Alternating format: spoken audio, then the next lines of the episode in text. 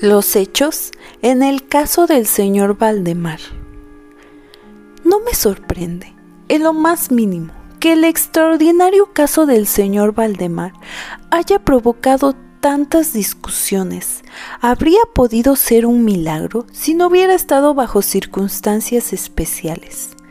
A pesar del deseo que tenían todas las partes interesadas en ocultar al público tal asunto, al menos por el momento, o hasta que tuviéramos ulteriores oportunidades de investigación, a pesar de nuestros esfuerzos para conseguir esto, una relación incompleta y exagerada circuló entre la sociedad y se ha convertido en la fuente de muchas inexactitudes desagradables y muy naturalmente de una gran incredulidad. Se ha hecho necesario, pues, que yo relate los hechos, hasta donde yo los comprendo. Helos aquí, sucintamente.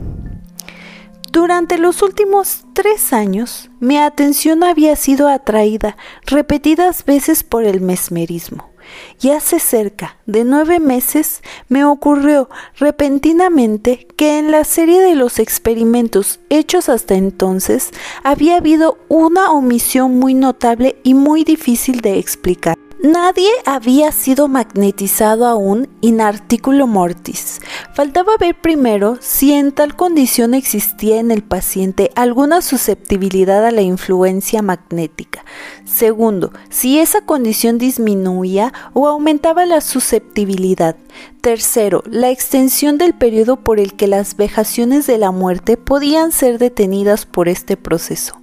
Había otros puntos a constatar, pero estos excitaban más mi curiosidad. El último, especialmente por el carácter importantísimo de sus consecuencias.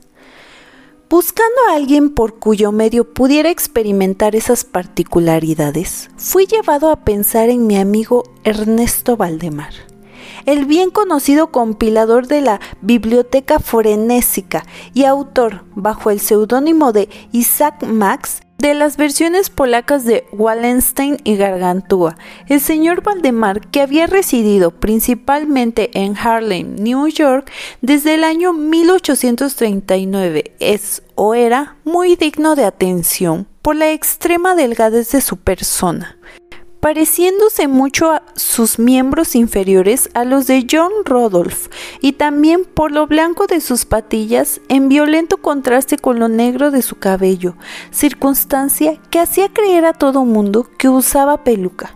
Su temperamento era excesivamente nervioso y lo convertía en un buen sujeto para los experimentos mesméricos. En dos o tres ocasiones le había hecho yo dormir con poca dificultad, pero fui contrariado por otros resultados que su constitución peculiar me había permitido anticipar naturalmente. Su voluntad no se hallaba nunca por completo bajo la mía, y respecto a la clarividencia no pude obtener de él pruebas dignas de fe.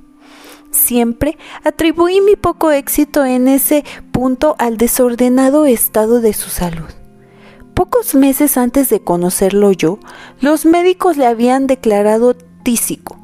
Era su costumbre, es cierto, hablar de su próxima disolución, como de una cosa que no se debía esquivar ni sentir.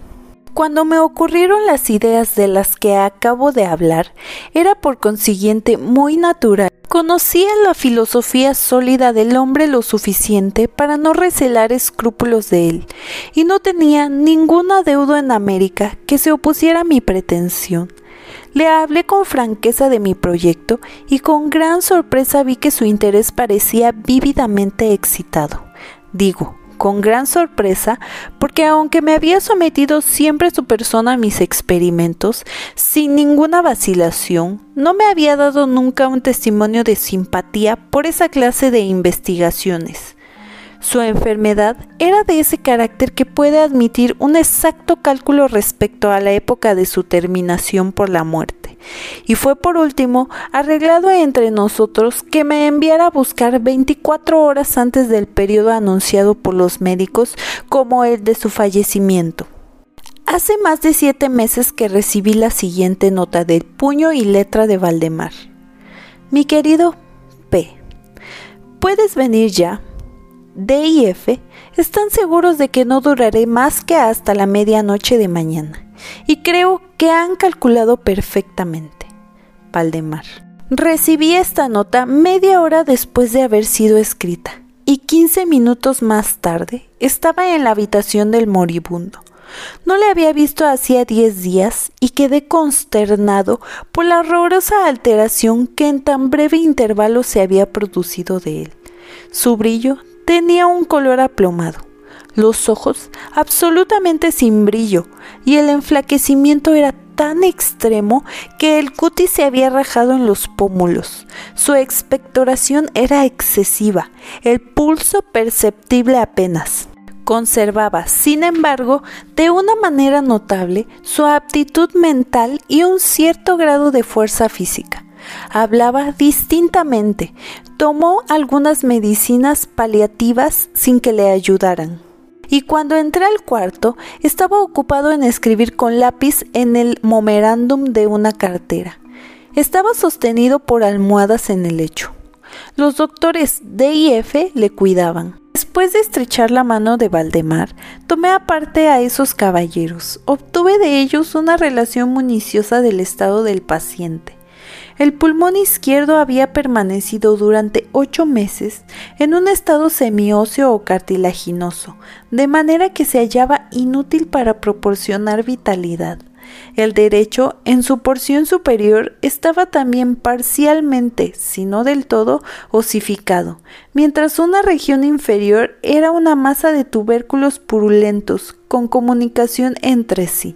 Varias y extensas perforaciones existían y en un punto se habían localizado permanentemente en las costillas.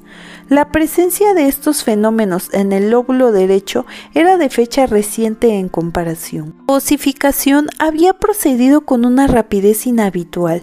Ningún síntoma había sido descubierto hasta hace un mes y las perforaciones habían sido observadas hacía tres días apenas. Independientemente de la tisis, se sospechaba que el enfermo tuviera aneurisma en la aorta, pero acerca de este punto los síntomas óseos hacían imposible un diagnóstico exacto. Era la opinión de los dos médicos que el señor Valdemar moría a las doce de la noche del día siguiente, poco más o menos. Eran entonces las siete de la tarde del día sábado. Al separarse del lado del paciente para conversar conmigo, los doctores D y F le habían dado el último adiós. Su intención era no volver más, pero a mi pedido convinieron en examinarlo de nuevo a las 10 de la noche del domingo. Cuando se hubieron marchado, hablé libremente con Valdemar respecto a su próxima partida, así como sobre el experimento propuesto. Nuevamente se mostró dispuesto e incluso mostraba un gran deseo, hasta un ansioso deseo de llevarlo a cabo y me exhortó a que lo comenzara de una vez. Dos enfermeros, una mujer y un hombre, había en la casa para cuidarlo, pero no me sentí con la confianza necesaria para empeñarme en una tarea de ese carácter, sin que más testigos que ellos pudieran declarar en caso de un accidente repentino. Diferí, pues la operación hasta cerca de las ocho de la noche siguiente, cuando la llegada de un estudiante de medicina, el señor Teodoro, con quien tenía alguna relación, me hubo liberado de los últimos escrúpulos. Había pensado primeramente esperar a los médicos, pero fui inducido a proceder por las repentinas instancias del señor Valdemar. Esta palabra porque la violencia de su desesperación me recordó la luz de una vela, extinguida por un soplo.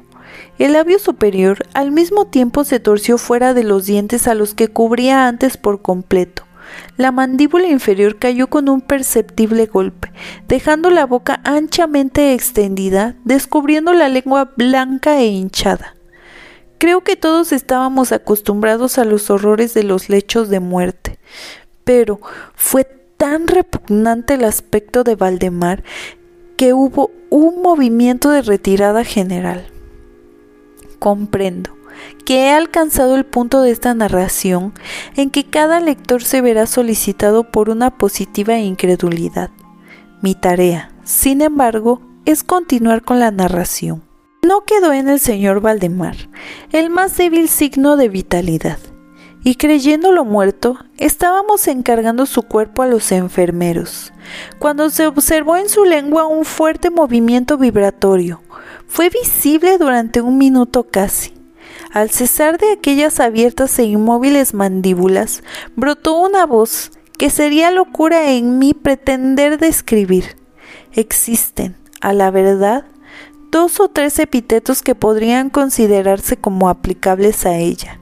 En parte, puedo decir, por ejemplo, que el sonido era bronco, cortante y hueco, su horroroso conjunto es indescriptible por la simple razón de que jamás ha resonado un sonido semejante en los oídos de la humanidad. Había dos particularidades, sin embargo, que pensé y pienso todavía, pueden ser enunciadas con exactitud tanto para comprender lo característico de su entonación, como bien adaptadas para hacerse una idea de su peculiaridad extraterrestre. En primer lugar, la voz parecía llegar a nuestros oídos, al mío por lo menos, desde una vasta distancia, desde alguna profunda caverna. Después me pareció, temo, a la verdad que me sea imposible ser comprendido, que, algo gelatinoso o glutinoso afectaba mi sentido del tacto. He hablado de sonido y de voz. Quiero decir que el sonido era de un silabeo clarísimo, de una claridad incluso asombrosa y aterradora. El señor Valdemar habló, evidentemente en respuesta a la pregunta que había hecho pocos minutos antes. Le había preguntado, ¿se recordará si dormía? Sí, no, he estado durmiendo. Y ahora estoy muerto. Ninguna de las personas presentes afectó negar ni pretendió reprimir el inexplicable, el tembloroso horror que estas palabras así pronunciadas transmitieron a todos.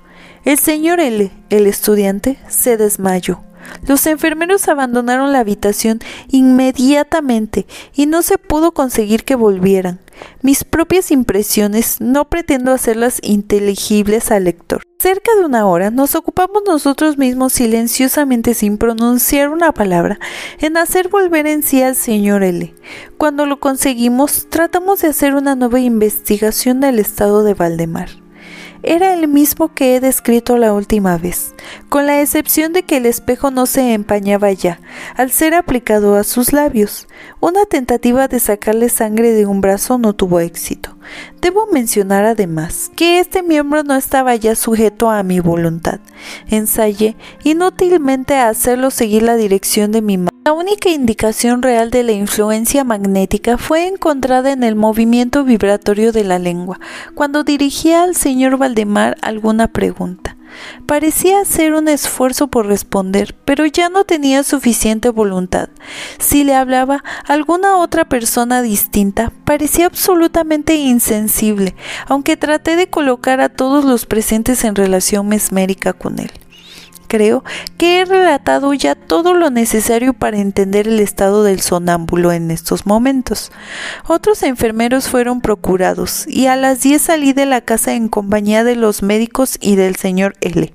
A la tarde fuimos todos a ver al paciente de nuevo. Su estado era exactamente el mismo. Tuvimos alguna discusión respecto a la conveniencia y posibilidad de despertarle, pero encontramos poca dificultad en convenir de que no podía servir a ningún buen propósito. Era evidente que hasta entonces la muerte, o lo que comúnmente se llama muerte, había sido detenida por el proceso mesmérico nos parecía claro a todos nosotros que despertar al señor Valdemar sería simplemente su fin, o al menos su rápido fallecimiento. Desde este periodo hasta la semana que acaba de terminar, un intervalo de cerca de siete meses, continuamos yendo diariamente a la casa del señor Valdemar, acompañados unas veces por médicos y otras por amigos. En todo ese tiempo, el sonámbulo permaneció exactamente como lo he descrito la última ocasión. Los cuidados de los enfermeros eran continuos. Fue el viernes último que resolvimos hacer el experimento para despertarlo o tratar de despertarlo y quizás sea el inafortunado resultado de este experimento el que ha dado origen a tantas discusiones en los círculos privados. Una opinión pública que no puedo dejar de considerar como injustificada. Con objeto de liberar al señor Valdemar de su catalepsia magnética, hice uso de los pases acostumbrados. Durante algunos momentos fueron inútiles. La primera indicación de la vuelta a la vida fue un descenso parcial del iris. Se observó como especialmente notable que este rebajamiento de la pupila fue acompañado por la profusa salida de un licor amarillento de debajo de los párpados, de un olor acre y muy repugnante. Se habló entonces de que debía tratar de influenciar el brazo del paciente como en otro tiempo. Hice la prueba, sin obtener éxito. El doctor F entonces manifestó el deseo de que hiciera al enfermo una pregunta que me dictó. Señor Valdemar, dije, ¿puede explicarnos cuáles son sus sentimientos y deseos ahora? Hubo por un instante reaparición de las manchas de la fiebre en las mejillas. La lengua se estremeció, o más bien giró violentamente dentro de la boca, aunque las mandíbulas y los labios estuvieran tan rígidos como antes. Y por último, la misma voz horrorosa que he descrito contestó Por Dios, pronto, pronto, por Dios, adormézcame o pronto, despiértenme pronto. Les digo que estoy muerto. Perdí por completo la serenidad y durante un momento no supe qué hacer. Al principio traté de volverle a su anterior estado, pero al fracasar, debido a la totalidad suspensión de la voluntad, volví sobre mis pasos y luché por despertarle. En este intento vi pronto que obtendría éxito, o al menos imaginé pronto que mi éxito sería completo, y estoy seguro que todos los asistentes estaban preparados para ver el despertar del enfermo. Sin embargo, para lo que ocurrió en realidad, es perfectamente imposible que ningún ser humano estuviera preparado. Al hacer rápidamente los pases mesméricos, entre las voces de muerto, muerto, que brotaban de la lengua y no de los labios del paciente, todo su cuerpo se estremeció de improviso y en el espacio de un solo minuto o hasta menos, se encogió, se deshizo, absolutamente podrido entre mis manos. Sobre el lecho, sobre todos nosotros, cayó una especie de masa líquida, en la más asquerosa, en la más abominable putrefacción.